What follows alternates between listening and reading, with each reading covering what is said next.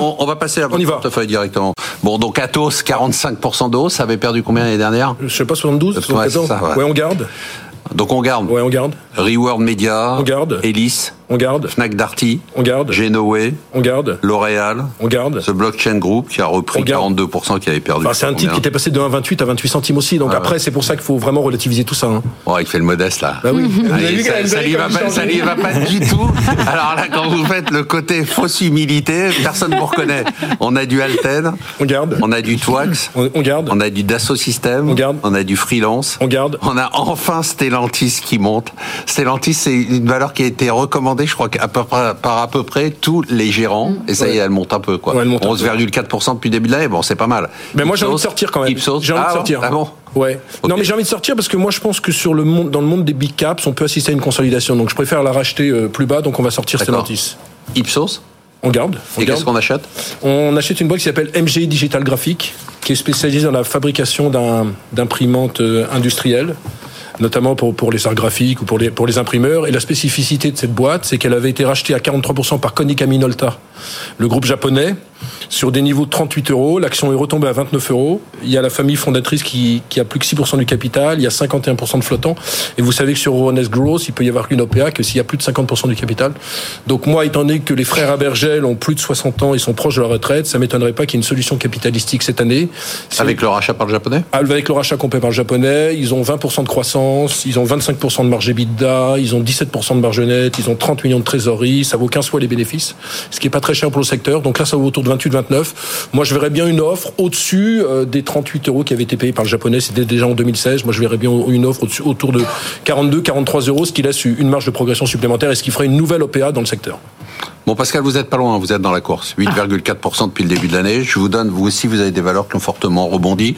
Je vous donne votre portefeuille, vous me dites ce qu'on en fait. On a du Visa, on a du GTT, on a du Salesforce, on a du ASML, on a du Texas Instruments, vous avez aussi du Stellantis. Stellantis. Mais c'est dingue, cette valeur. euh, C'est le fond de portefeuille de tout le monde. C'est devenu l'air liquide de la grande époque. Mais c'est dingue. hein. Ouais. Et puis à C'est chaque fois. c'est une super boîte. Hein.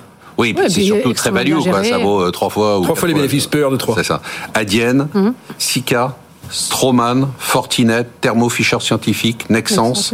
Et la dernière valeur que vous nous aviez recommandée, c'était le 25 novembre 2022, c'est Veolia, à Absolument. 13,5% depuis le début de l'année. euh, Qu'est-ce je qu'on regarde achète tout dans mon portefeuille. D'accord. J'ai été tenté de vendre, mais en fait. euh, Ah bon, parce que vous m'avez dit, euh, je Oui, vais faire un grand nettoyage, je m'attendais à ce Bah non. vende. Vous savez, fait, plus non. on a des valeurs marques, on a de non. perf, hein, en fait.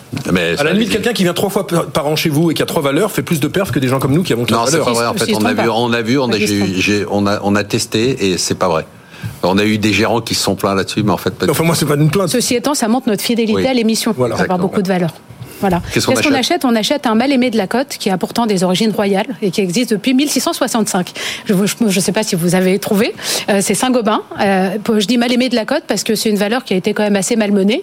Et nous, on pense que 2023 peut être l'année de, de sa renaissance. Bon, Saint-Gobain, vous savez tout ce que c'est. C'est euh, parmi les leaders mondiaux dans la production, transformation, commercialisation de matériaux de construction, font de la céramique, du vitrage, etc.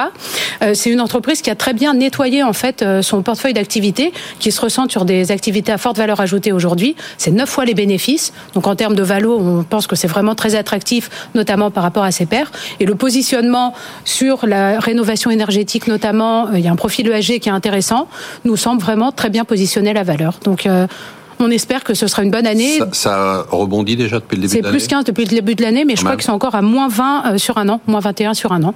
On attend les résultats en février qui devraient être à deux chiffres, euh, en croissance de chiffre d'affaires et de marge opérationnelle. Donc euh, ça nous semble un joli cocktail pour euh, la renaissance de ce titre royal.